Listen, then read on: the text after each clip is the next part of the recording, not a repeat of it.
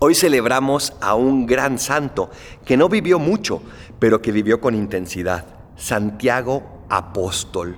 Un hombre con un temperamento no fácil, un hombre explosivo, pero también un hombre que deseaba amar con todo su corazón.